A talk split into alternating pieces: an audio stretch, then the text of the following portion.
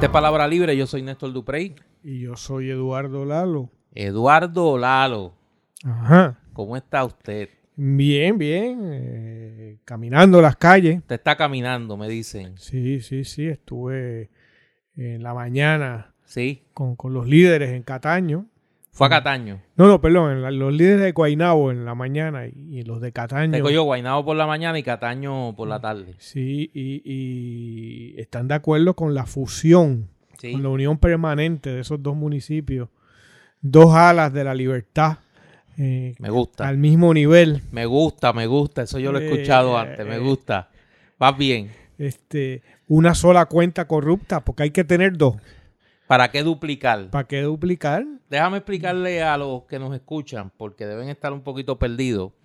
Eh, primero que nada, este es el episodio 67 de Palabra Libre. Eh, y Eduardo ha comenzado eh, de esta manera, porque hoy se publica en el periódico El Nuevo Día su columna, que se titula Lalo para Catanabo donde él hace un anuncio de su aspiración simultáneamente Sí, las encuestas dicen que gano en las, dos en en los las dos dos municipios. primarias, en las dos elecciones En las dos especiales. elecciones especiales. Tú vas a radicar para las dos, para las Guaynabo dos. y para Cataño. Sí. Yo no vivo en Cataño, pero no me importa. Ok. Pues, Sí. Total. Si Georgie no vive en Guaynabo y Claro, lo hace, pues. Claro. Y tu intención es, tu proyecto es fusionar ambos municipios. Es la unión permanente inmediata. Con mi elección se funden En el acto. en el acto. Guaynabo y Cataño. Catanabo de ahora en adelante. Catanabo sería. Ujú. Y Guaynabo Y eso de ganaría. City, esas cafrerías se le quita enseguida. Mira, y Guaynabo ganaría, este, estaría mejor que Bolivia, tendría este, Salida al mar. salida al mar. Sí. Ten- tendría dire- derecho a chinchorreo. Sí, sí. No, no, Eh. esa sería la ruta de Chinchorreo más, Del barrio Camarón, de la muda desde la muda hasta la Bacardí, a la Bacardí, imagínate, con destilería y todo. con destilería, con su propia destilería. Y usted va en serio en eso. No, el pueblo me lo ha- El pueblo te lo está pidiendo. La calle, la calle te dice que está Yo pidiendo. escuché, tuve gente que se me acercó. Sí. Y cunde el entusiasmo. Sí, sí, totalmente. Sí.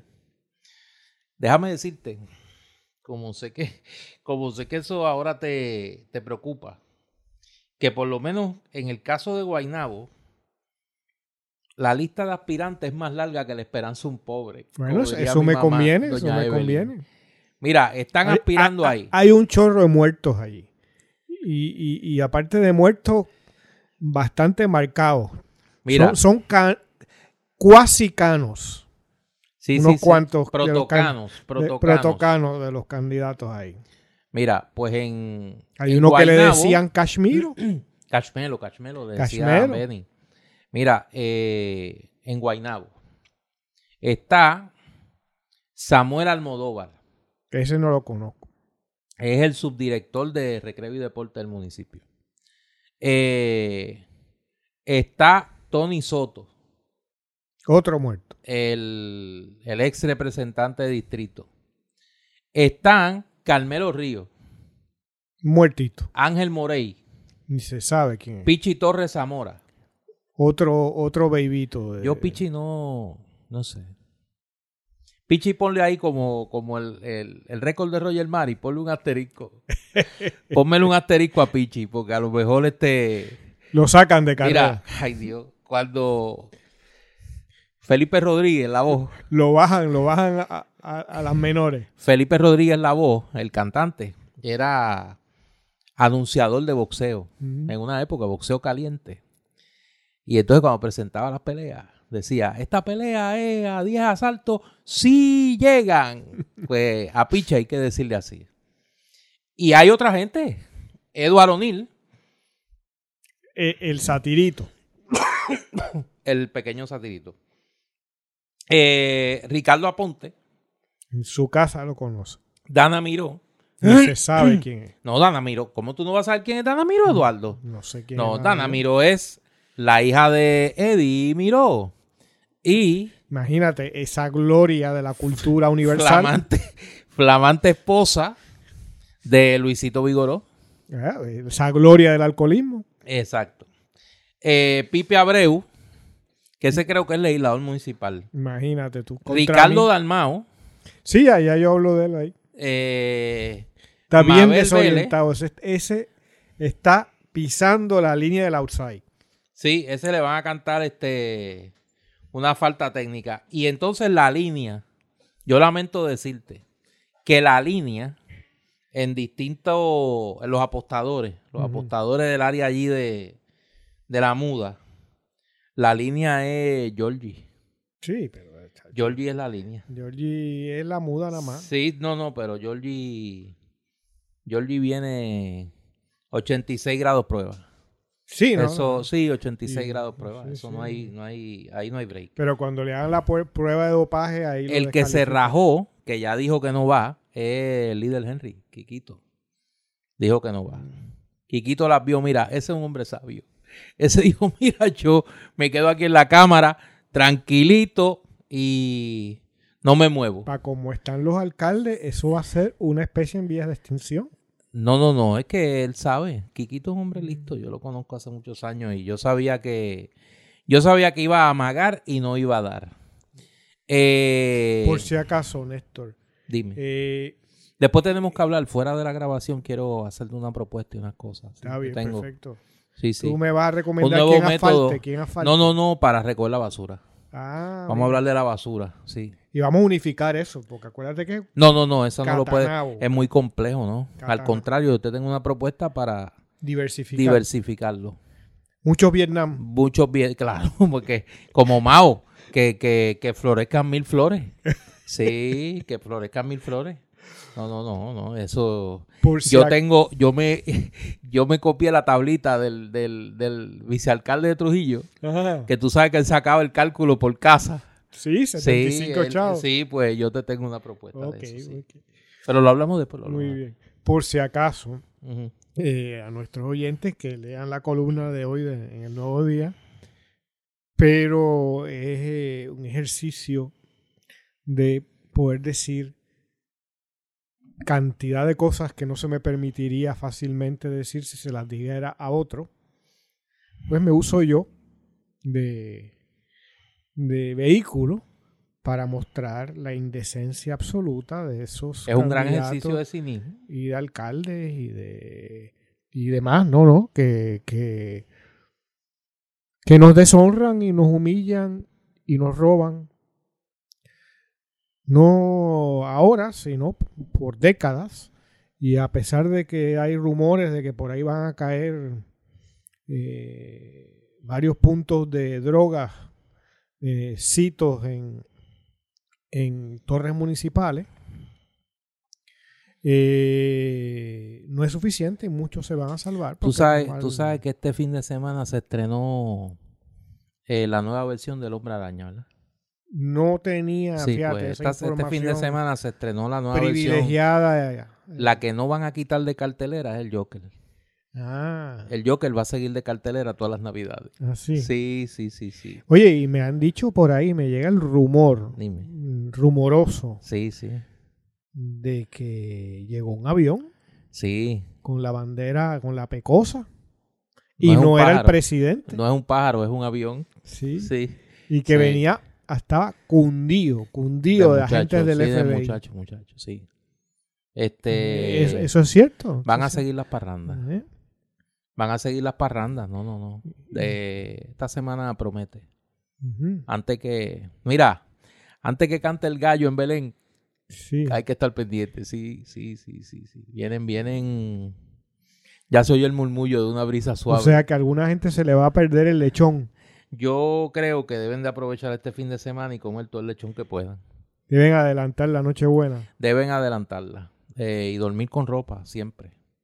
Bien vestido y ah, Ya mejor que se que tengan camisa y pantalones Oye, kaki. apuntar pa- lo- los consejos de Ignacio. Mira, apunta el número del, de su abogado en el en el en la nevera para que no en el, en el ajetreo no se no encuentra los papeles o la tarjeta lo tiene en la nevera ya y tener ya ropa kaki, ¿no? Tú sabes, para... bueno no se pueden poner ahora la moda es ponerse como uno como sudadera. Como sudadera. Sí pero vienen vienen vienen. Eh, ahora voy a hablar en serio. Todo parece indicar que los próximos días eh, van a continuar los arrestos o las declaraciones de culpabilidad de alcaldes y exalcaldes ligados al escándalo de eh, eh, los sobornos y el tráfico de influencia que encabezaba Oscar Santa María. es de, ya es un secreto a voces que hay varios alcaldes que han solicitado ya que se les tramite su liquidación de vacaciones y días por enfermedad por, eh, por la inminencia de estos arrestos. Hay procesos de nombramiento de vicealcaldes en, en proceso en las legislaturas municipales, porque ya se da por hecho de que, de que habrá algún tipo de interacción entre eh, la Fiscalía Federal, el FBI y estos eh, funcionarios o exfuncionarios va a obligar, me parece a mí, una reflexión en el país porque vamos a estar ante eh, el escándalo de corrupción más grande en la historia de Puerto Rico en términos de la cantidad de funcionarios y exfuncionarios públicos que va a implicar aparentemente. Oye, hasta ahora está 2 a 1 el marcador. Ya esta semana, eso era lo que iba a comentar, esta semana eh, se declaró culpable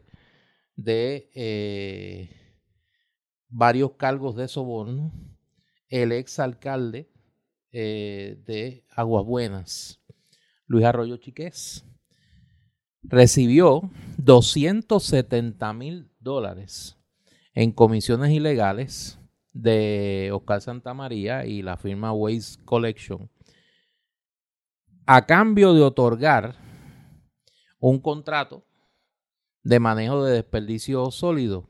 Pero Néstor, piensa tú nada más, vamos a sumar, si nos acordamos, a ver cómo el dinero nuestro se usa. No, pero te, te, voy a dar ese dato para que tú, para que se te encebolle. Si unimos los del can Para que se te encebolle el hígado, te voy a dar el dato. Y de Ángel. Desde principios del 2017 a junio de este año, eh, Luis Arroyo cobró 5 mil dólares mensuales eh, por este contrato. El contrato era un contrato de 10.5 millones y se extendía.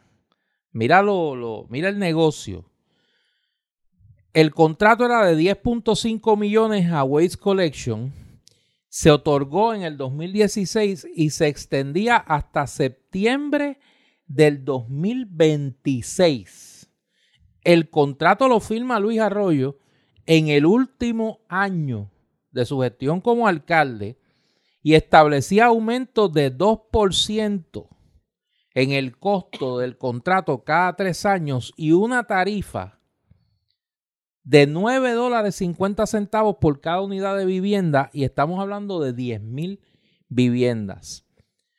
Las personas dirán, pero ven acá si Luis Arroyo dejó de ser alcalde a finales del 2016. Eso es lo genial para ser irónico de este acuerdo, que Luis Arroyo negoció un soborno eh, prospectivo. O sea, yo, me, yo te doy el contrato, una jubilación, una pensión pagada con el soborno de Waste Collection, que obviamente lo sacaba de los 10.5 millones que le pagó el municipio de Aguabuena por este contrato. Vamos a ver cosas así de creativas e igual o peor en cuanto a su sordidez. Eh, y yo creo que el país tiene que estar preparado eh, para lo que viene. O sea, porque va a ser, me parece a mí, si madura como pinta, la trama de corrupción más, eh, más burda y que va a involucrar a la mayor cantidad de funcionarios públicos en nuestra historia. Lo que me, me refería de, lo, de, la, de la suma, tú me dices que son 270, ¿verdad? Si no recuerdo mal, 70 mil de este de Aguas Buenas del Partido Popular. Sí. Eh, el de Guainabo, Ángel, ¿cómo se llamaba él? Ángel Pérez. Ángel Pérez. Eh, eran 400 y pico mil dólares, ¿no? Correcto. Y ahí tenemos casi 700 mil. Sí. Vamos a redondear a 700 Redondear a 700 Más el cano, que era cuánto? Este 77 mil en relojes ya tenemos ahí casi 800 mil. Más cuánto era en, en, en mordida, creo que eran 200 y pico mil. Yo creo que eran 200. Estoy buscando la cifra. Ya hay más de un millón de dinero de los contribuyentes que somos nosotros, que no se invierte en, en educación, en salud, en carretera, en desarrollo. El Cano recibió 105.820 dólares en dinero en efectivo. Recibió además dos relojes Rolex Datejust, un Rolex Submariner, un Rolex Pepsi y un, este es el que el francés que tú lo dices, ¿Cómo era? Eh, Bacheron Constantin. Bacheron Constantin. Me gusta. El valor de los relojes eh, Eran es 77. 200 mil. O sea que Ah, estamos hablando de 200,000. 305 mil 820 dólares. Ah, porque había el- el- la prensa escrita había reportado 77. O sea que, bueno, pues entonces más de un millón. Exactamente. En fin, de 900 mil a mil, un millón cien de dinero de los contribuyentes. Se lo llevan tres personas. Correcto. Es a razón de más de 300 y tantos mil dólares cada uno. Correcto. En un periodo mínimo de cuatro o cinco años, ¿no? O menos. Estamos hablando básicamente desde el 2016-2017 para acá. Estamos hablando de cuatro o cinco años. Eh, si esto, vamos a decir que haya 10 más, como se rumora que hay más, vamos a ir un poquito más conservadores. Si le, si damos por bueno esta, esta proporción, eh, serían eh, 3 millones de dólares más. Correcto. Habría 4 millones de, dólares que se llevaron 13 personas. No estoy Y lo que falta. Pues, entonces, Bueno, pero estás hablando de un individuo, Oscar Santamaría, que se llevó 117 millones de No, no, dólares en pero contratos del gobierno. hablo de los alcaldes. Ah, no, no por eso, Entonces, pero, Entonces, añádele a eso a los es empresarios es- es- privados. Esto es el menudo. Cuando tú comparas lo que se llevó Oscar Santamaría, por eso es que es risible que Oscar Santamaría devuelva 6 millones de dólares. Si se llevó 117 millones en contratos. ¿Y cuánto habrá dado de cuántos millones habrá dado de soborno? Porque todavía esto está empezando. O sea, la contabilidad está empezando.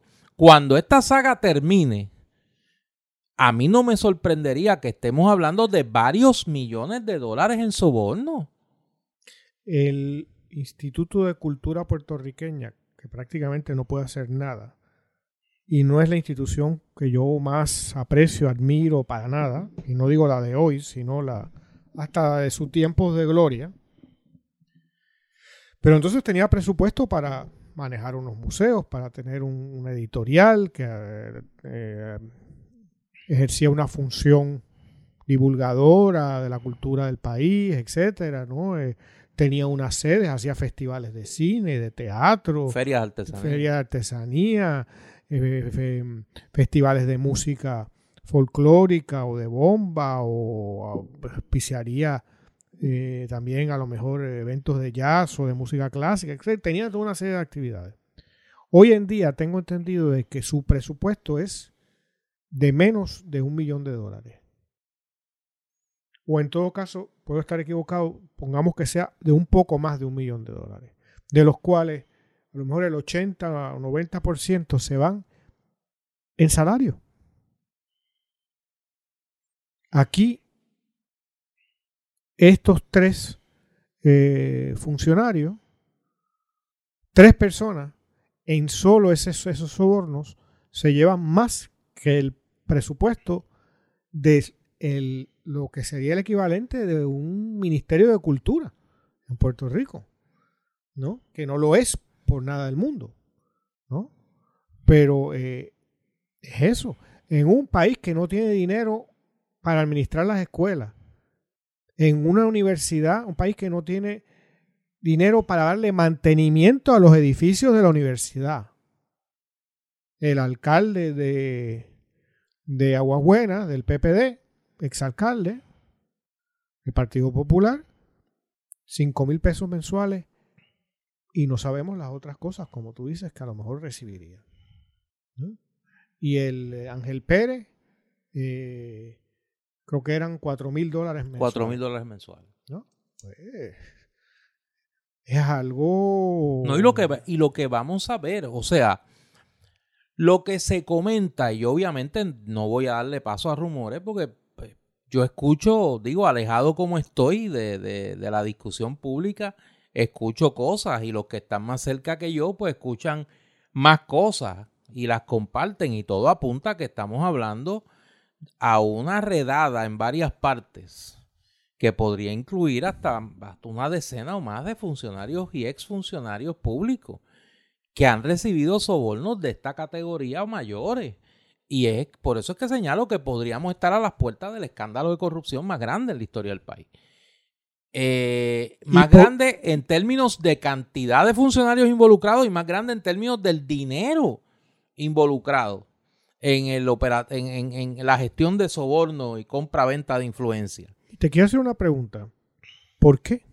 ¿Por qué de pronto eh, una agencia como el Buró Federal de Investigaciones, el FBI, eh, pone tanto empeño en la colonia, en la colonia perdida del, del Caribe, que ya no aparentemente no tiene mucho interés.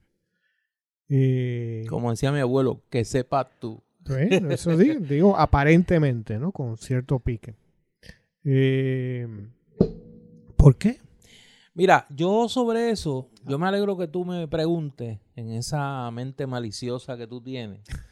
Porque sabes que yo tengo una Yo lo hago con total yo tengo una inocencia. sobre eso y de hecho esta semana le he hablado con algunos amigos. Cuando todo esto empezó, yo recuerdo que yo estaba en una conversación con un grupo de, de abogados. Mala juntilla No, no, porque yo tengo la, la buena o mala suerte de que la mayoría de mis amistades son abogados. Yo no lo soy, afortunadamente. Y la única pregunta que yo les hice, hablaron de mucho tecnicismo. Y yo les dije, mire, yo solo quiero saber una cosa. Estas acusaciones vienen de la Fiscalía Federal en la Chardón o de la División de Integridad Pública del Departamento de Justicia en Washington, D.C.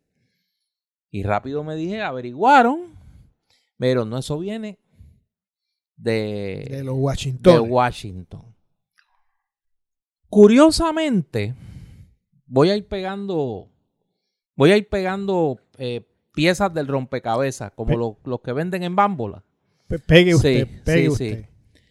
Curiosamente, la noticia del arresto de Ángel Pérez salió en la primera plana del New York Times y del Washington Post. ¿Qué cosa? Sí.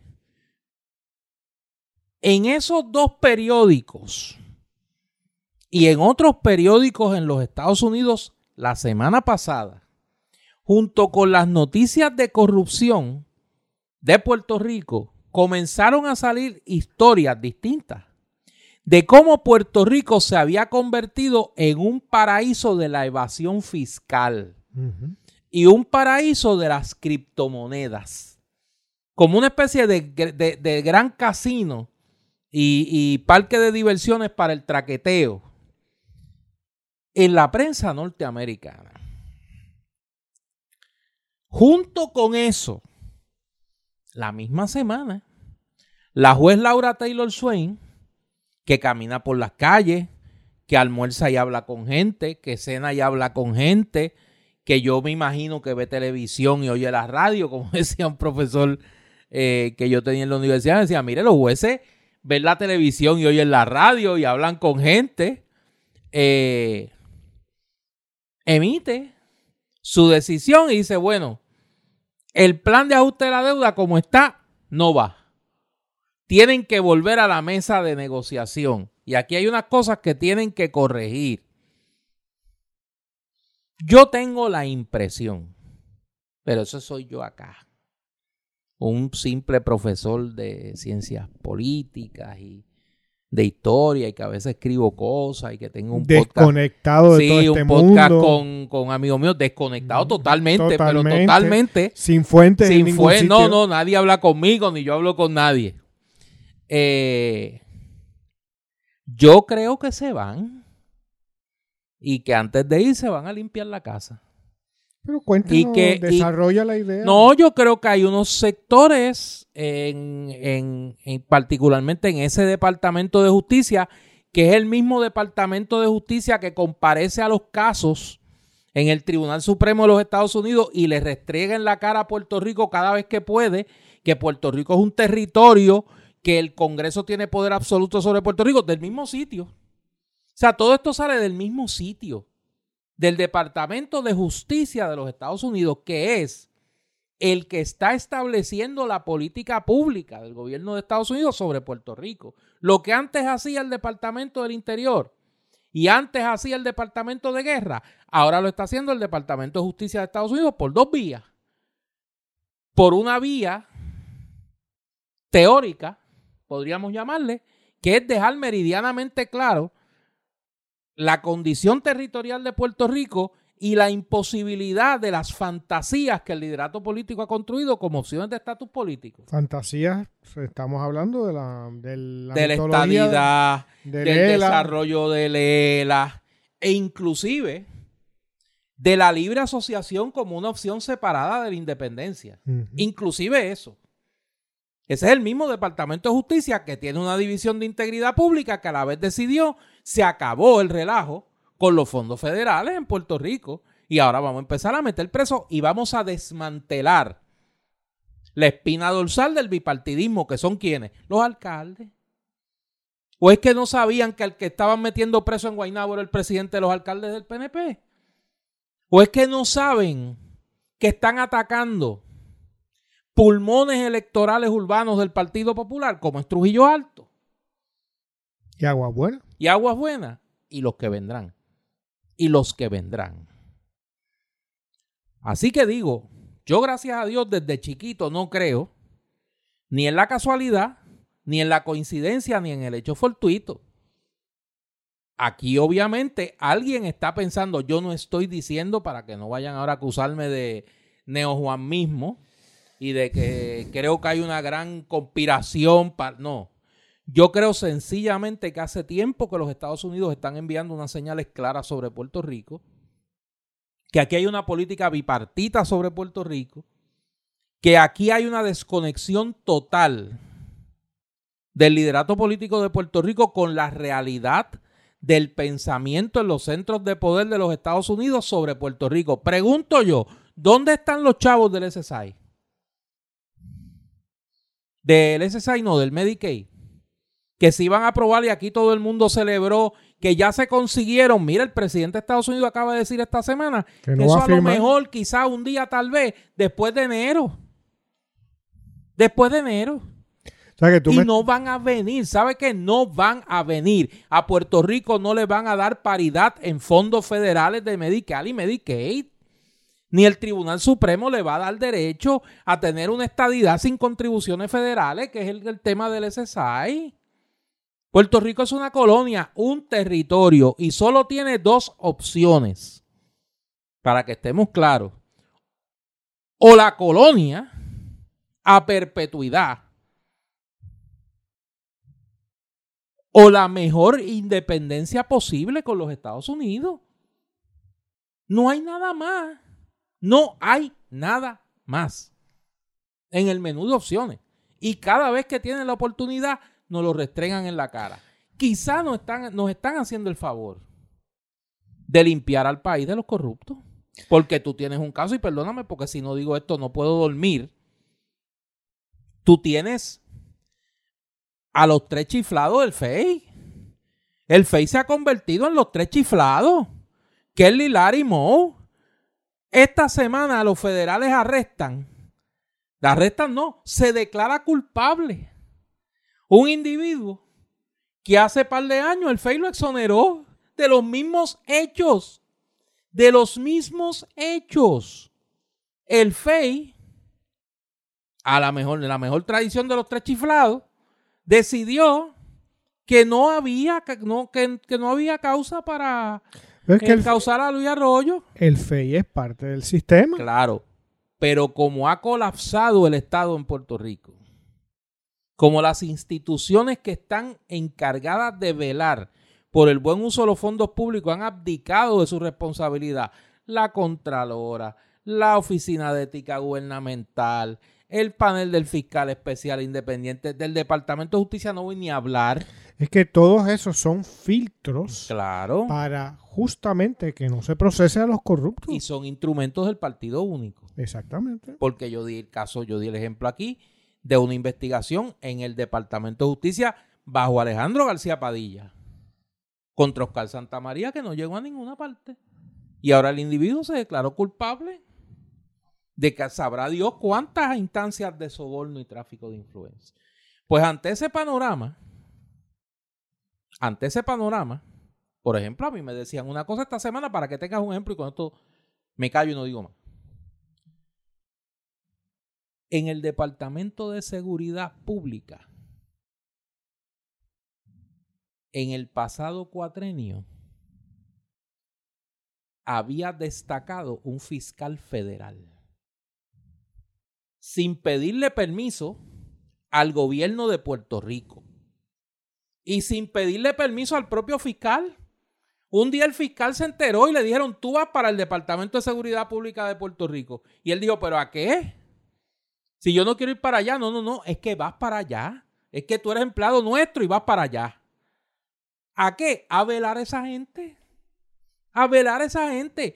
Como metieron un monitor en el Departamento de Educación, como metieron un monitor en el Departamento de Salud, como metieron un monitor en el Departamento de Vivienda, como metieron un monitor en el Departamento de Corrección, como metieron un monitor en la policía. Llevan años administrando el día a día del gobierno de Puerto Rico. Y la Junta de Control Fiscal fue la confirmación de esa realidad. De lo que yo llamo en mi clase de relaciones de Puerto Rico con Estados Unidos, en el recinto metro de la Universidad Interamericana, donde soy profesor hace cinco años, la recolonización de Puerto Rico. El, el gobierno federal, republicano, demócrata, Cámara, Senado, Ejecutivo y Tribunal Supremo decidieron que Puerto Rico es incapaz de gobernarse a sí mismo. Y decidieron revertir lo que había sido una política centenaria de irle delegando funciones de gobierno propio a los puertorriqueños. Dijeron, ¿saben qué? Ustedes no se saben gobernar, nosotros vamos a asumir el control. Y lo han ido asumiendo. Y han ido desyervando. Esa política de desyerve llevará a algo cuando cobren su deuda. Tan pronto cobren su deuda, se van. Se van. Y se van a ir como se fueron en Singapur, que decía el sabio Lee Kuan Yew que se llevaron hasta las pizarras los británicos. Se van como en la India, que dijeron, mira, a las 12 de la noche de agosto del 47 nos vamos. Y se van a ir. Y entonces nosotros tendremos que lidiar con nuestra suerte. Ojalá que de aquí a allá toda esta clase política corrupta esté fuera del panorama, porque si no, Dios nos coja confesado también. Eh, evidentemente parece haber una intención. Eh, lo que dentro de esa teoría puede presentar quizás alguna duda, a no ser que, se, que haya negociaciones eh, de la cual no sepamos, ¿no? que sean secretas, es con quién, quién es el interlocutor de Puerto Rico frente al gobierno federal. Es Porque- una buena porque- es una buena pregunta. Porque eh, vamos a ponerlo con una carcajada, ¿no? Eh, Alejandro García Padilla no es. No. Charlie Delgado no es. ¿Quién más podría haber en el Partido Popular? Tatito no es. Beibito no es. Y Nalmito no es porque no sabe inglés.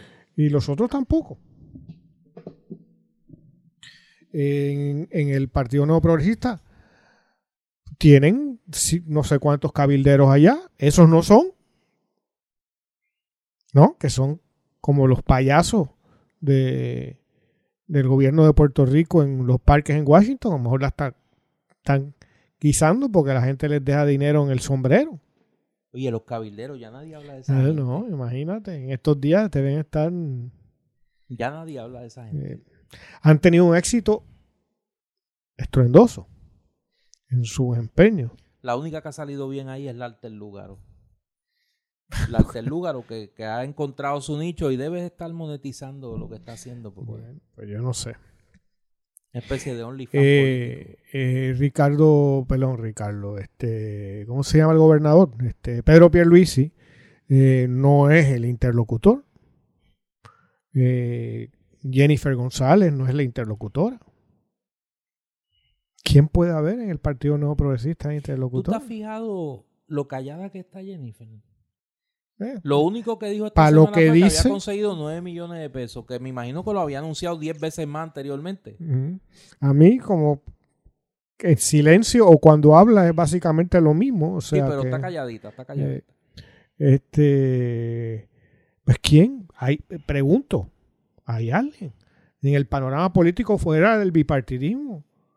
Eh, y no me refiero necesariamente solo al PIB o Victoria Ciudadana o Proyecto Dignidad, sino con quién se habla en Puerto Rico. Y No, yo quizás, creo- y quizás la respuesta es con nadie en este Yo momento. entiendo que con nadie. Yo creo que, que uno de los problemas, y lo he dicho en el pasado, que tiene ahora mismo Estados Unidos es que no tiene con quién hablar. Que como le dijo Ronald Reagan una vez a, a un grupo de líderes republicanos que fue a Casa Blanca, que estaba cansado de que los puertorriqueños fueran allí a pedirle comida. Y yo creo que esa es la actitud general de la, de la clase política norteamericana, que están cansados de que los puertorriqueños vayan solamente al Congreso a pedir dinero. Eh, y yo creo, y me parece que es un error, que los sectores eh, independentistas y soberanistas en general en el país eh, no estén eh, ocupando con mucha más agresividad esa cancha en los Estados Unidos, porque yo creo que en Estados Unidos están locos, porque alguien les hable de algo que no sea ni la estadidad, ni la fantasía sideral de, los modelos de desarrollo del Estado Libre Asociado que no existe. Pues yo pensaría que algunos de los líderes indiscutibles de, de nuevo cuño, que se entienda, de ese independentismo y soberanismo, o de esas, digamos, opciones fuera del bipartidismo que hemos conocido por más de medio siglo, pues que están esperando. Este, eh, hay que estar en Washington dándose la vuelta. Eh, y haciéndose ver, haciéndose conocer y haciéndose en lo posible un interlocutor, porque eh, parte del, del problema, yo lo he dicho muchas veces, tú me lo has escuchado aquí en el episodio y en nuestras conversaciones más allá de, de, de palabra libre, que recuerdas que siempre decía o digo la tragedia, una de las tragedias del pueblo de Puerto Rico, es que cuando llama a Washington nunca contesta el teléfono a nadie. O si deja un mensaje en el contestador, no le devuelven la llamada. O sea, cuántos plebiscitos, cuántas cosas. eh, no hay ni acuse de recibo. Pero por otro lado, quizás lo que estamos viendo ahora, si esto que tú este, esbozas eh, con mucha, no mucho realismo a mi juicio, eh, está ocurriendo. Parte de la tragedia es que Estados Unidos está llamando Y nadie contesta. y no hay nadie en casa. Es más, no es que no hay nadie en casa, que están escondidos en los cuartos, haciéndose que la casa está vacía. Porque desde el punto de vista del bipartidismo, ante la llamada como la que está viniendo ahora, el estadoísmo no quiere hablar por nada del mundo. No, no, ni ellos quieren hablar con el estadoísmo. No, pero, pero olvídate, aunque quisieran hablarle, tú no quieres hablar porque se te cae el monigote con, quien, con el cual tú has llevado a la gente a votar por décadas.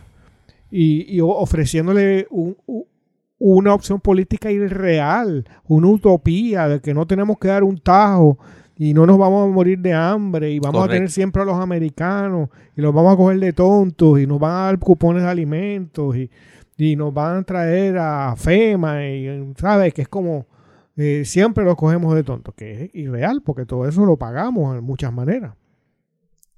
Y desde el punto de vista de la otra facción del Partido Único, del bipartidismo, el Partido Popular Democrático, o como dirías tú, lo que queda de él. Lo que queda, lo que queda.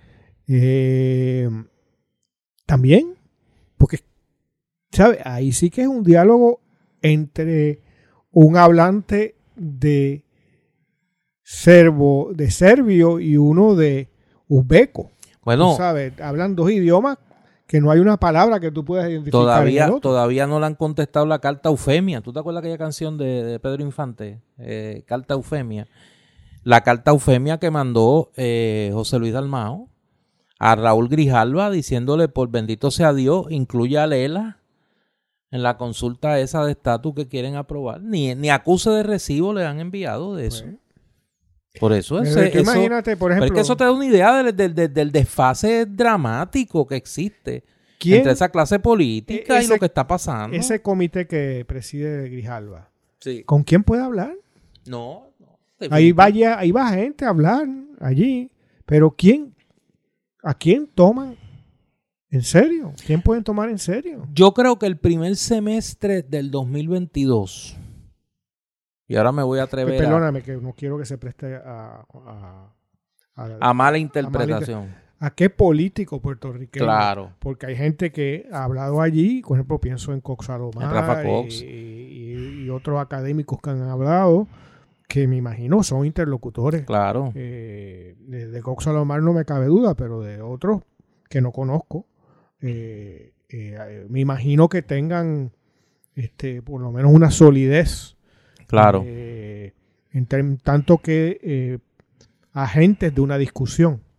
Pero los políticos, que, que vaya uno de estos que no, que le escribieron el, el- el libreto, que apenas puede leer en mal inglés, que no puede contestar preguntas, que lo que va a repetir es la retórica, ya sea del PNP o del PPD, de la estadidad o de un ELA que no existe, o una estadidad que no existe tampoco, pues no son interlocutores. Yo creo que en los primeros meses del 2022 van a ocurrir una serie de asuntos que, que nos van a dar una pista de si esta hipótesis que yo tengo es correcta o no. Uno, la decisión del Tribunal Supremo sobre el caso de Baello, el caso sobre el Seguro Social Suplementario. Que tú piensas que no lo van a dar. Todo lo van a dar. Y van a reafirmar todo lo que han dicho en los últimos casos sobre la naturaleza de la relación entre Puerto Rico y Estados O Unidos. sea que casos inlu- insulares No, no, y, que, y olvídate de revocar los casos insulares, olvídate eso de una fantasía de una noche de verano. o sea que o sea, no nos hemos movido. No, nos hemos- no, no, no, no solo no nos hemos movido, nos los van a volver a recordar que no nos hemos movido. Llegamos al tope en el 1917. Exacto. Lo segundo que va a ocurrir es el desenlace de la discusión en la Cámara de Representantes Federal sobre los proyectos de estatus. Sí, qué va a pasar con el proyecto de Darel Soto y Jennifer González, qué va a pasar con el proyecto de Nidia Velázquez y Alexandria Ocasio Cortés, si va a haber un proyecto sustitutivo y si va a prosperar, que es algo de lo que no se ha hablado tampoco, la intención de Raúl Grijalva de proponer el año próximo enmiendas a la ley promesa. Ese es el segundo evento. El tercer evento, ¿qué va a pasar finalmente con la legislación que pretende darle a Puerto Rico paridad en fondos federales de salud? Que se quedó en la guindola ahora y que yo anticipo que se va a quedar en la guindola en la próxima sesión congresional, que para los que no lo tengan en el radar, es la primera del año electoral en Estados Unidos para el Congreso. En noviembre del 2022 hay elecciones congresionales, va toda la Cámara y un tercio del Senado de elección. Esos tres escenarios, junto con lo que vamos a ver de esta saga anticorrupción, nos van a dar una idea de por dónde van los tiros en cuanto a la política norteamericana sobre Puerto Rico, porque si yo tengo razón, todos estos escenarios mostrarán una visión similar sobre qué hacer con Puerto Rico en este momento, que podría ser nada, hasta tanto no se resuelva el tema de la deuda.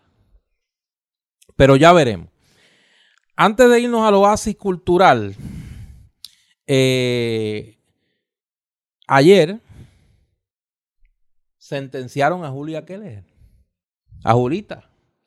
Extrañé mucho en esa vista de sentencia a los amigos de Julia Keller. A todos los que defendían a Julia Keller, se iban de media, le daban foro en los media tours de Julia Keller. Fíjate, no salieron ninguna de las cinco o seis personas que escribieron columnas atacándome luego que yo escribí. No han hecho ninguna declaración. Ninguna, y, y, y unas respetables damas que constituían un comité que tenía el gobernador de asuntos de la mujer, que hicieron una conferencia de prensa para denunciar a los que estábamos llamando a Julia es el pilla desde aquel momento, pilla. Decían que éramos machistas, que éramos xenofóbicos. No he visto a ninguna. No he visto a ninguna.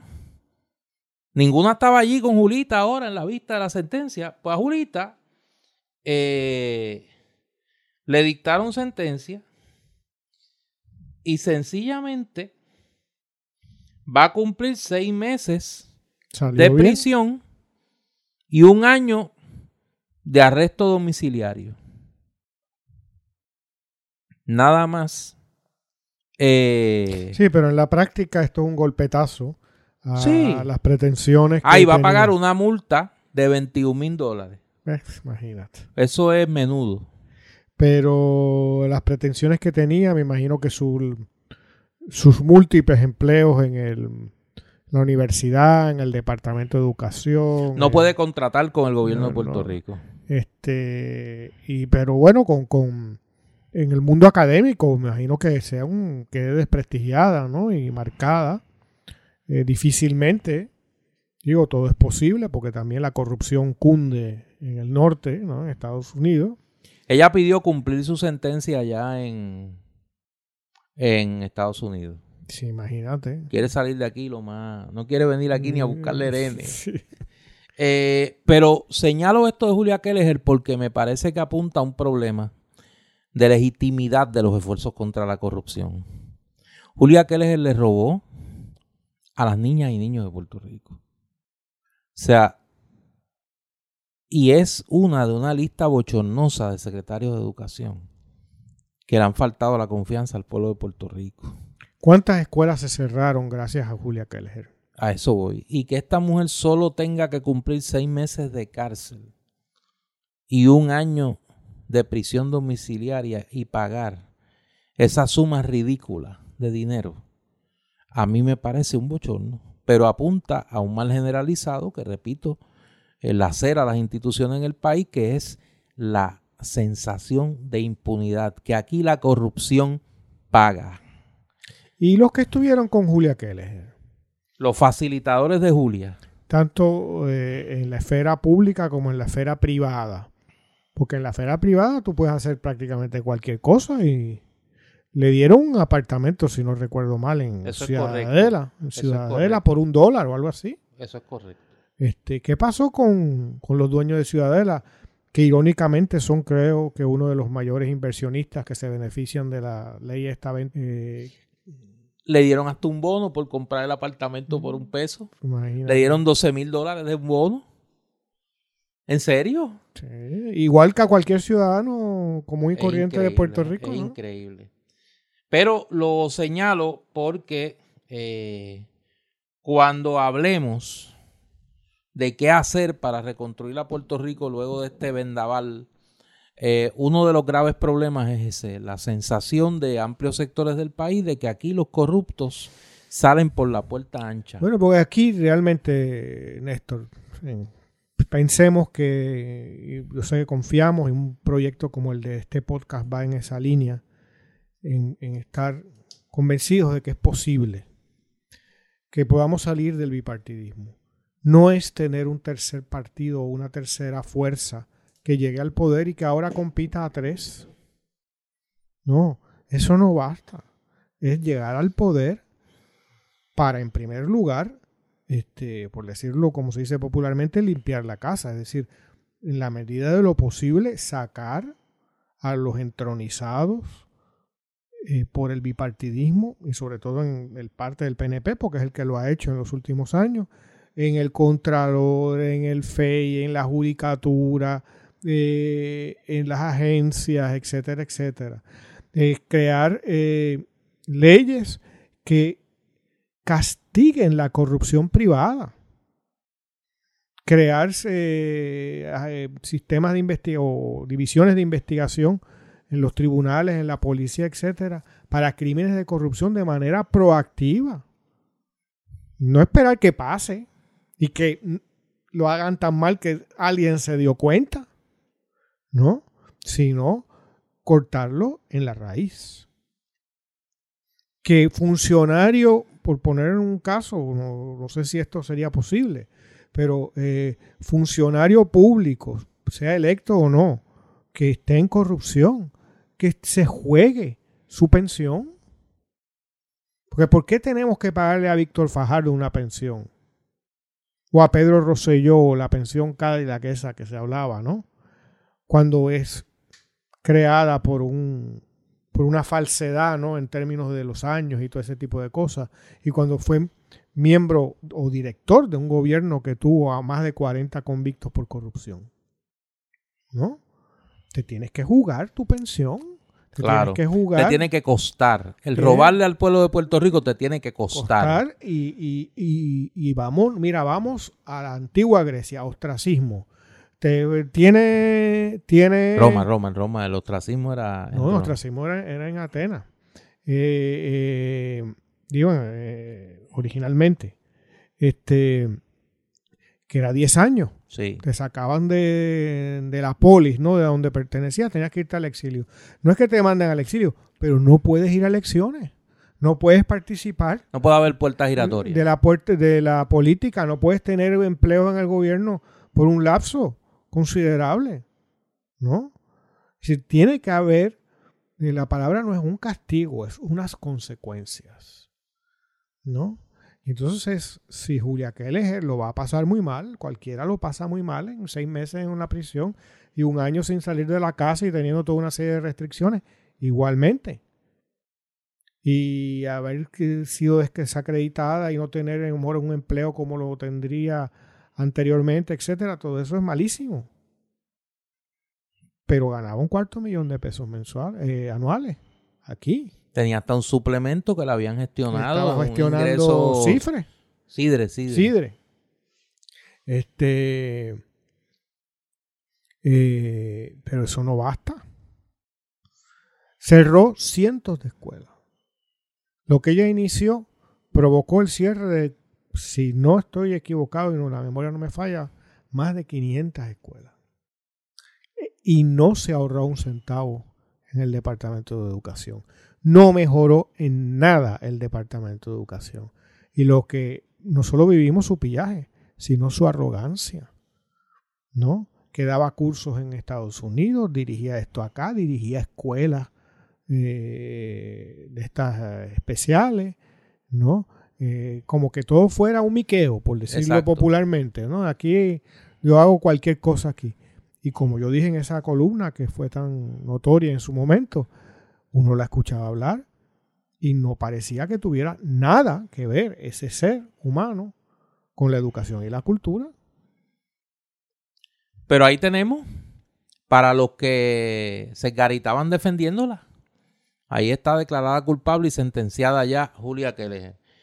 Oye, vamos a nuestro oasis cultural y hoy va a aparecer que la lista de libros del Candil es como las que... De Santa Claus. De Santa Claus. Parece a las que Eduardo sugería en el pasado, pero no, tengo una lista aquí buena. Y son de verdad, y son de, son, son de verdad. Eh, este fin de semana, vamos a las actividades primero. Este fin de semana, hoy sábado, Oye, hay triple de tanda en el Candil. no faltaba más. No, no, que están abriendo. Déjame dar el horario de Navidad porque si no me regaña Tamara. Eh, el Candil está como Bad Bunny, que hay que hacer sí, fila. Hay que hacer fila para entrar allí. Es de 10 de la mañana a 5 de la tarde. Y hoy sábado tienen triple tanda. A la 1 de la tarde se va a proyectar el documental Voces de Boriquén Voces con historias impactantes de superación, emprendimiento y orgullo puertorriqueño. Esto es a la una de la tarde. A las 3 de la tarde se presenta el libro Viajes, Palabras y Balas de Silverio Pérez. Y a las 5, ahí viene el plato fuerte.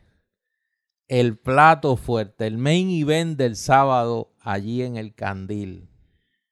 Se presenta Juan Neri, una enciclopedia Ah, musical. Con el maestro, eh, el doctor de Juncos, Puerto Rico para el mundo, José Antonio López, Un saludo a, a Josian. y va a presentar el libro El doctor El Melindo Ruiz Ah, Mestre. Un saludo O igualmente. sea, dos verdaderos virtuosos, dos talentosos de verdad, dos eh, estudiosos de verdad Así de la música, van a estar allí a las 5 de la tarde en el Candil. Así que usted se llega allí como a las cuatro y pico, se toma un café y eh, disfruta de esa Y puede actividad. tomarse otras cosas también, Sí. porque para ambientar. Ah, sí, no, imagínate si va a oír allí este eh, algo de los tres haces, porque yo me imagino que, que Josian se zumbará algo allí y lo- los beodos y bohemios de Ponce llegarán allí, yo espero yo. Sería una decepción que no llegaran. El club de Beodo de El Ponce. club de beodos de Ponce se activará seguro, seguro.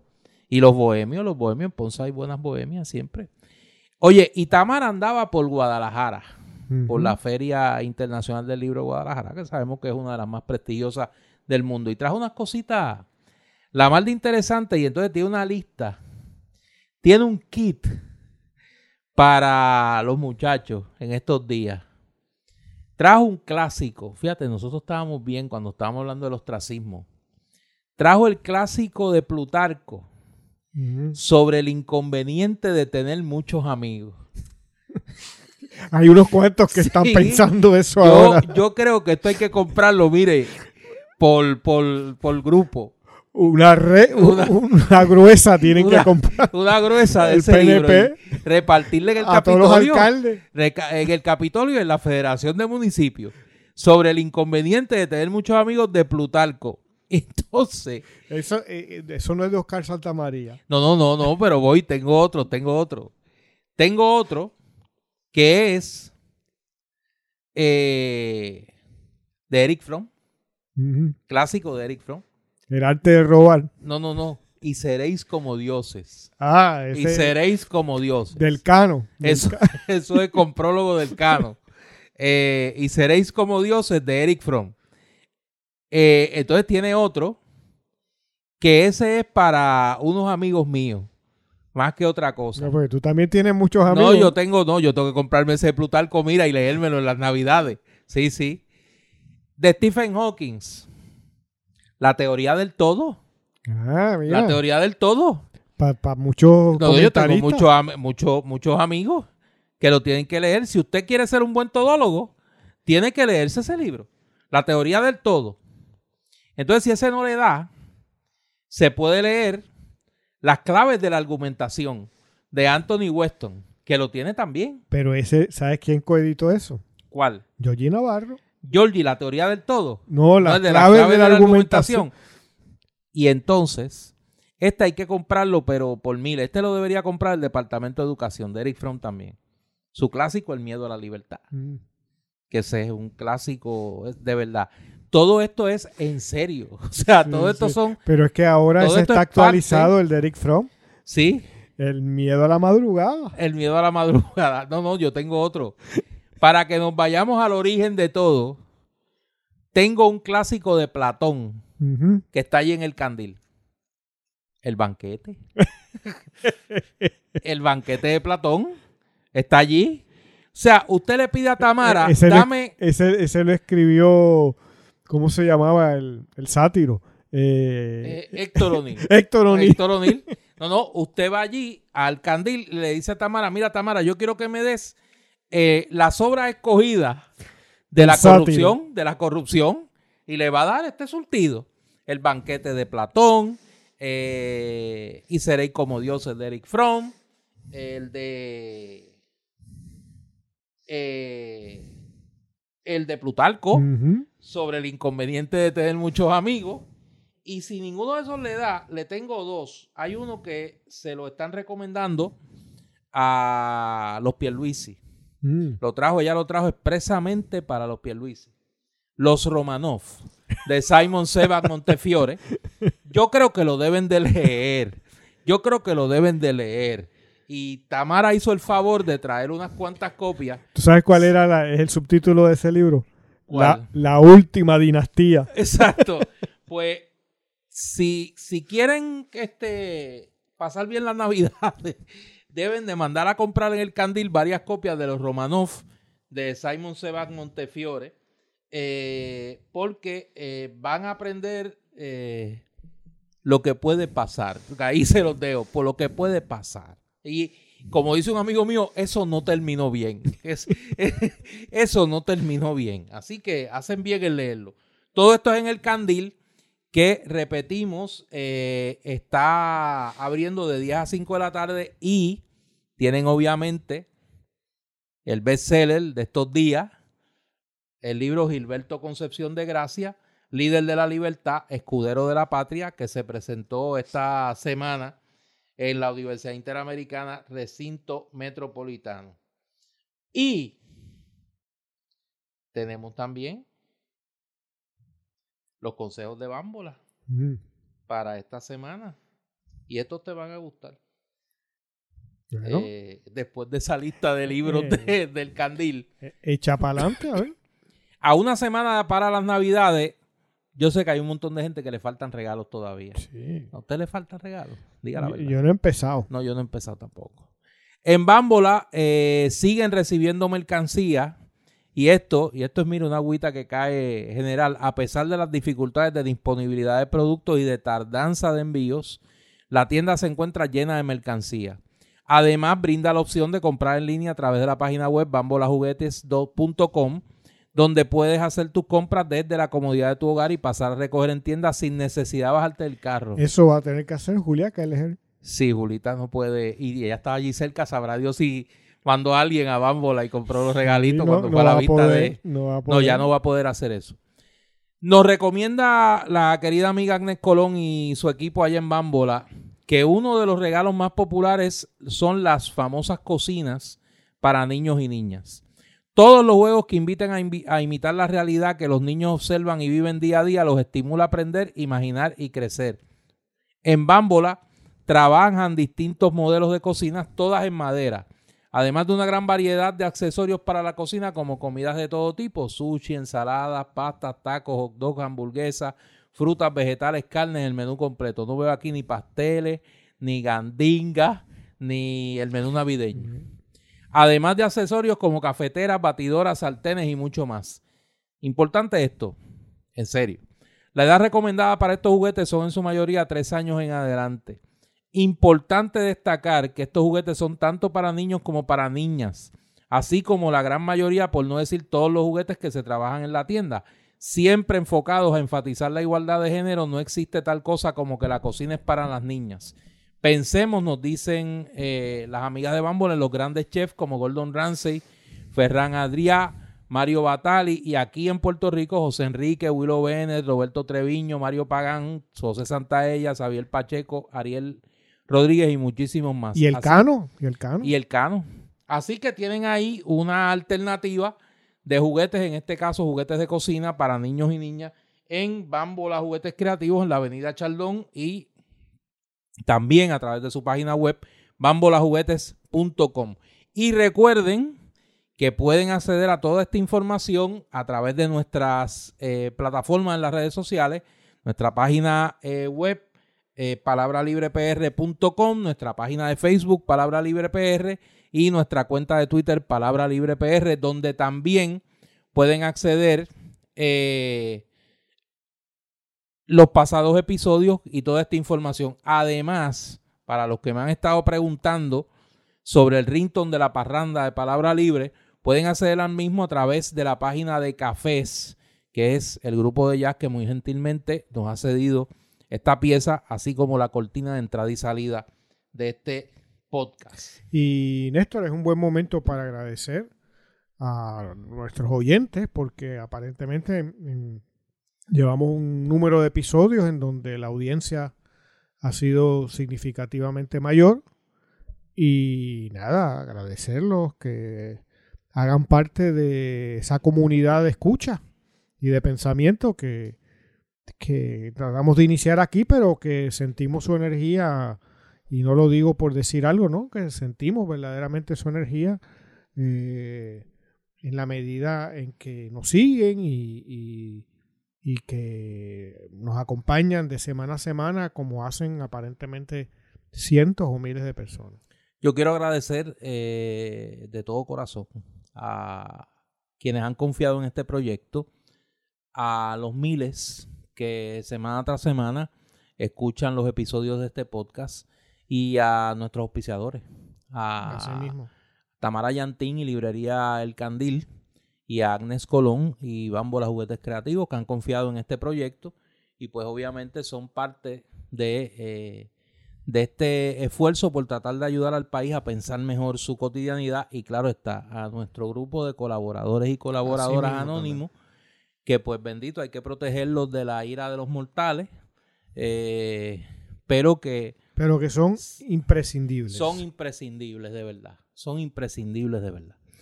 Eh, esta semana hay un tema que no es solo noticia en Puerto Rico, sino a nivel global, y es el repunte de los casos de COVID-19.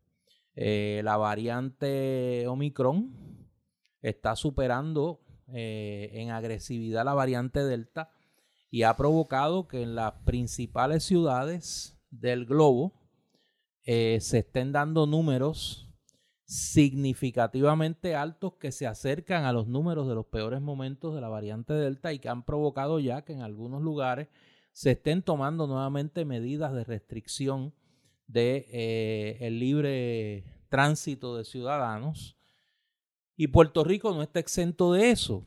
Aquí hemos visto ya que se han tomado medidas sobre, sobre el tema. Hay una que a mí me afecta profundamente, me está creando una, un grave caso de ansiedad, que es la suspensión del torneo de béisbol profesional. Eh, en el día de ayer la Liga de Béisbol Profesional anunció que está extendiendo la suspensión del torneo hasta el próximo martes por eh, una cantidad eh, significativa de eh, casos de COVID-19 en los equipos. De hecho, se suspendió la reinauguración del Parque de Ildefonso Solá Morales de Cagua, que era para hoy, sábado. Y eh, además de eso, el concurso de Mis Mundo, que iba a celebrarse en Puerto Rico, eh, la final, y que incluía una inversión, entiendo que de 4 millones al final fue de 4 millones de dólares, del gobierno de Puerto Rico, pues se ha suspendido. No se ha suspendido aún, eh, ni en la ciudad de Nueva York, ni en Puerto Rico, la fiesta de fin de año. A mí no me sorprendería que se suspenda. Obviamente si esto sigue como va. En Estados Unidos sigue habiendo más de 1.300 muertes diarias. Por eso. Y aquí eh, los epidemiólogos han comenzado a, a subir el volumen del reclamo de que se exija que en los eventos multitudinarios las personas que asistan tengan las tres vacunas eh, y que obviamente tengan su mascarilla en todo momento. Yo tengo que hacer un señalamiento y lo hago desde mi condición de profesor universitario, que obviamente me expongo diariamente a los jóvenes del país en el microcosmos que es la Universidad Interamericana. Yo creo que es una vía fácil, pero injusta, el lanzar toda la responsabilidad del repunte de estos casos al concierto de Bad Bunny. Este repunte del COVID-19 es global. Puerto Rico, como decía José de Diego, es parte de la bola del mundo y no está exento de eh, que se reflejen las corrientes, en este caso, de salubridad o de falta de ella.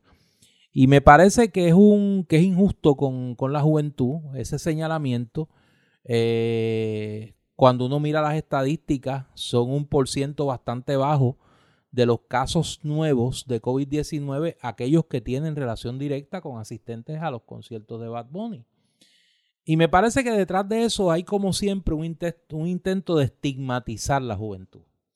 Eh, y yo creo que nada más lejos de la verdad. Yo creo que si de algo nosotros somos dichosos es que tenemos una juventud que está mucho más clara que las generaciones que la precedieron, por lo menos las inmediatas, de, de muchos de los problemas del país y actúan con un sentido de responsabilidad, me parece allí a mí que, que igual o mayor que la generación. Habría que actuar, Néstor, si se pensara así, con coherencia. Claro. Porque entonces si tú de verdad piensas que eh, los contagios eh, a raíz del concierto o del evento multitudinario que fueron los conciertos del fin de semana pasado de Bad Bunny, pues tendrías que suspender eh, la fiesta de fin de año de Castalandia.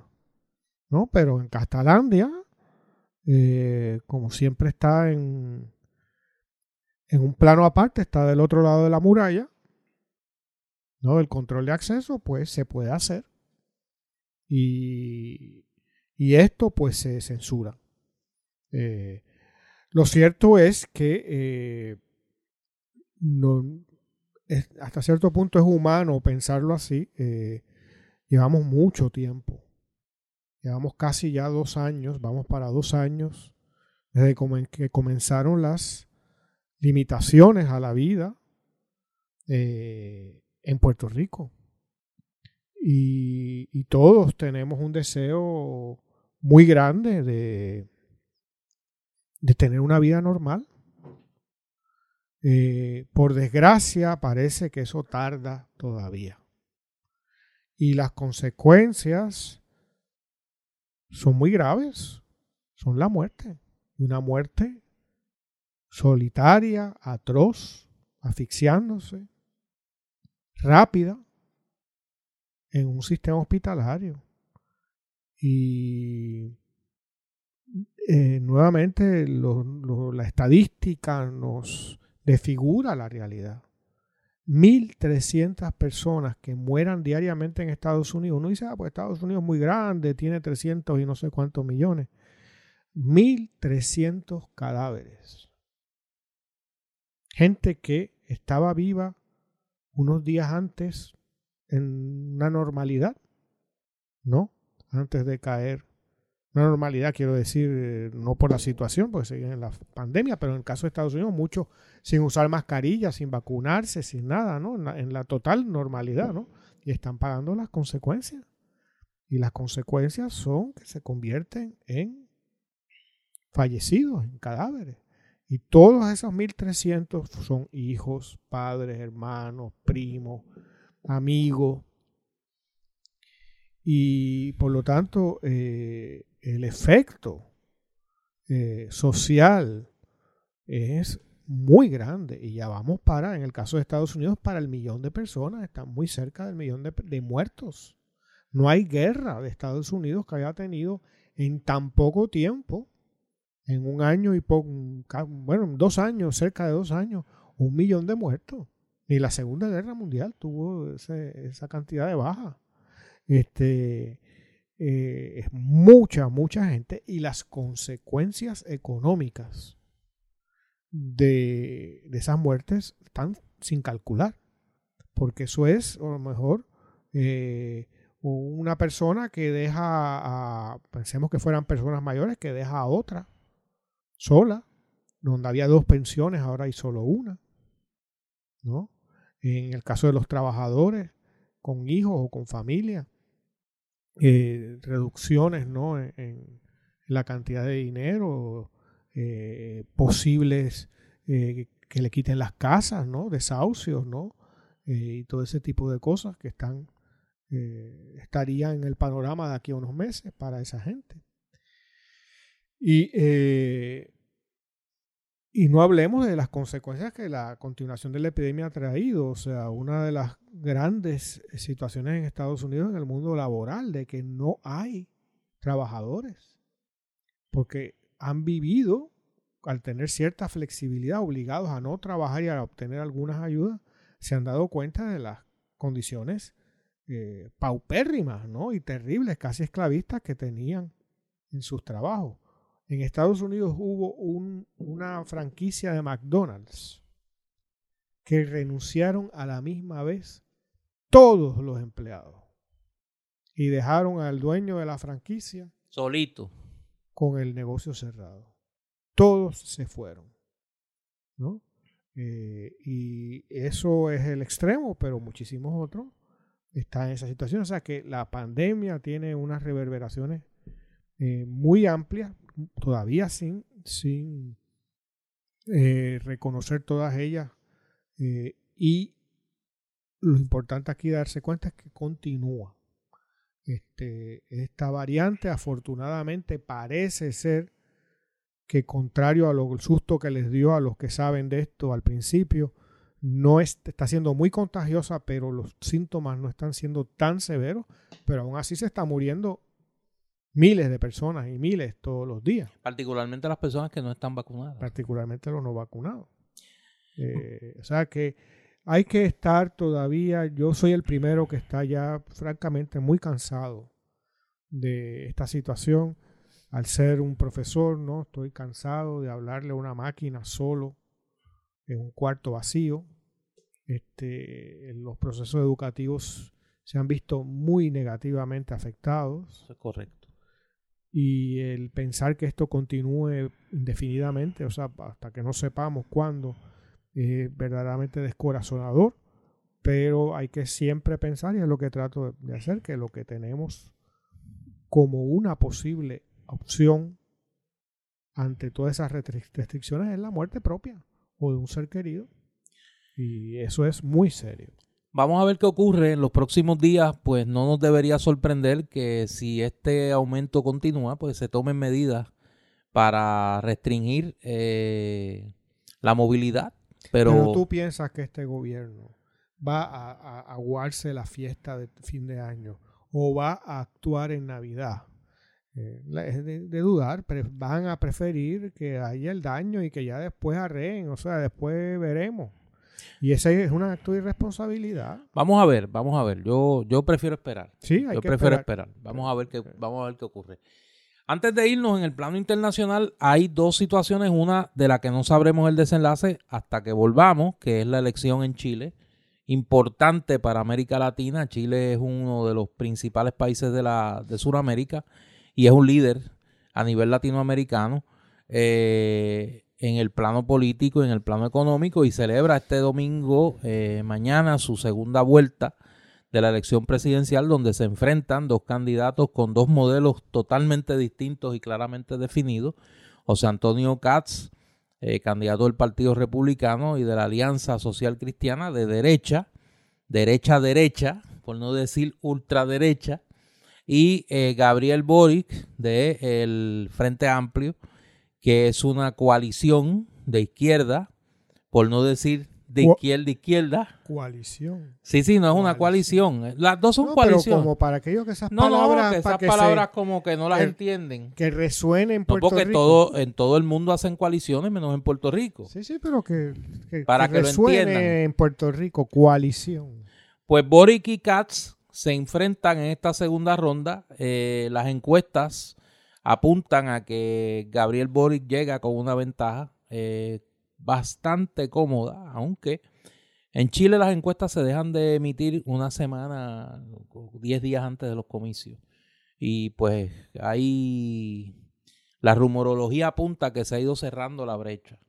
Eh, habrá que ver, pero es una elección que, que, tiene consecuencias para América Latina y que podría tener un efecto contagio, particularmente si gana Boric, por eh, la novedad de ese proyecto, de ese proyecto político que es producto del estallido social que se dio allí en el 2019, la exigencia de una nueva constitución que produjo un referéndum donde ganó la opción del sí de, abrir una convocatoria a una convención constituyente que en este momento está sesionando y que va a interactuar con el gobierno que surge electo, sea el de Katz o sea el de Boric, y que pues obviamente eso va a tener consecuencias, consecuencias para Chile de ganar Boric eh, se parece mucho a lo que ocurrió en 1970 con el triunfo de Salvador Allende.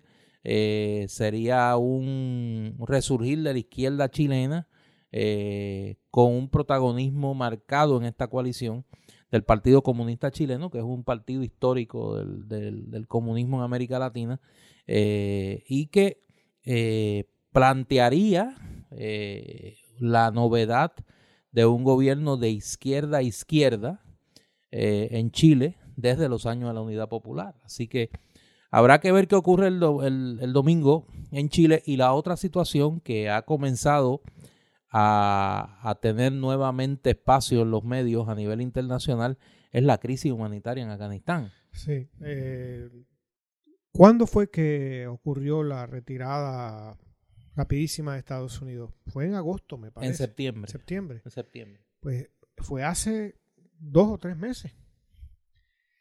Eh, una periodista del New York Times informaba esta semana que eh, el deterioro de la sociedad afgana es el equivalente en esos dos o tres meses de lo que diez años de guerra civil eh, causan en otros países. Ella reportaba cómo había gente que venía, ¿no? Desde distancias larguísimas, digamos, a una ciudad, desde antes, llegaba antes del amanecer para hacer fila frente a los bancos y pasar el día completo frente a los bancos para tratar de sacar algo de dinero de sus cuentas y que muchas veces se tienen que ir sin haber obtenido nada porque se acabó el dinero. No hay comida la mortalidad infantil se ha disparado. Eh, madres, abuelas que lo único que le han podido dar a sus infantes es té y pan durante semanas. Y se está muriendo. La desesperación es aparentemente mayúscula y esto es otra sombra más que recae sobre la retirada irresponsable a mi juicio de Estados Unidos, de ese país, y eh, la situación tremebunda que ahora se vive humanitariamente y a lo que hay que añadir la situación tremebunda causada por la recuperación del poder de los talibanes. Para las mujeres, para los estudiantes, para los que trabajaron en empresas occidentales o en ONGs, etcétera, que ahora están sin trabajo, completamente marginados y en algunos casos hostigados cuando no han sido ya eh, ajusticiados. Esta semana leía un llamado del gobierno del talibán eh, a la comunidad internacional pidiendo ayuda. O sea, y conscientes de que el pedido de ayuda va a venir condicionado a una liberalización de las condiciones eh, al interior de Afganistán, particularmente lo que tiene que ver con los derechos de las mujeres. Eh, así que va a ser desde el punto de vista político, digo, dando por cierta como es la crisis humanitaria, obviamente va a tener una consecuencia política, que es que el talibán si quiere ayuda va a tener que liberalizar mucho más eh, el régimen y eso va a ser un, un pulseo interesante, ¿no? Que habrá, que habrá que ver, pero no hay duda de que es un drama cuando uno mira yo miraba esta semana en televisión española unas imágenes de, la situación allí en Kabul y es realmente dramática. Y en dos o tres meses, o sea que imaginemos si esto continuara, lo que será en el primer trimestre del año, que es el invierno crudo en esa región. Mira, antes de cerrar este episodio, eh, informan en la ciudad de Nueva York, que estábamos hablando del tema del COVID-19 en la ciudad de Nueva York, se han comenzado a cancelar eventos importantes como es el espectáculo de las Rockets en el Radio City Music Hall, eh, la obra Hamilton, eh, la obra Tina, que es un musical sobre la cantante Tina Turner, ha cancelado sus funciones y la Liga Nacional de Fútbol eh, anunció que está cancelando tres de los juegos de este fin de semana por la situación del COVID-19. Lo señalo porque me parece que vamos a, vamos a ver en los próximos días un aumento de las medidas de control ante el repunte de los casos de COVID y obviamente Puerto Rico no va a estar exento de eso. Así que vamos a ver. en el caso de Palabra Libre, no por el COVID, sino por la época navideña, eh, este sería nuestro episodio de cierre de esta segunda temporada. Nosotros nos vamos a tomar un descanso navideño. Nosotros somos fieles creyentes de la tradición.